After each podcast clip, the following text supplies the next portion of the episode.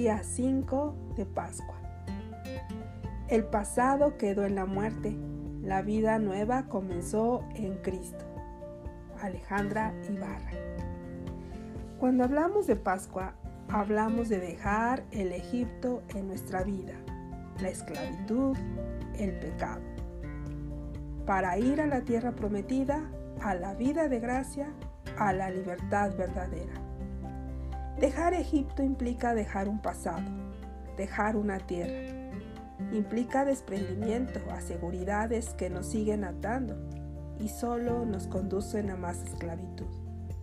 Si el pasado no me permite ser libre, entonces hay que poner el hacha en el arado y no mirar atrás.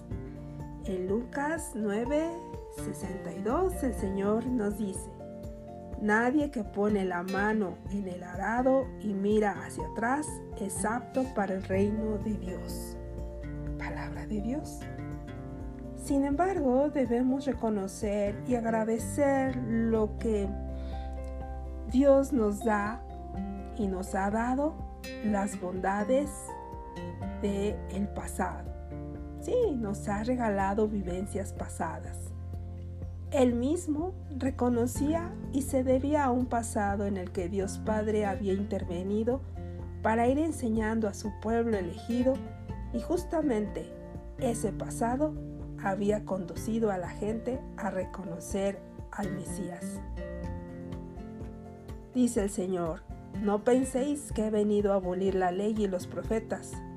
No he venido a abolir sino a dar cumplimiento. Mateo 5:17. El reto sería responderte, ¿qué parte o partes de tu pasado no te dejan vivir?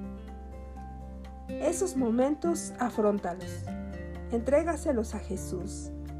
Vive tu Getsemaní y déjalos morir en la cruz con Jesús. Cuando lo hagas, experimentarás la vida nueva que Cristo te dará. Experimentarás la resurrección, tu Pascua aquí en la tierra. Pero debemos ser honestos. El pasado nos sabotea.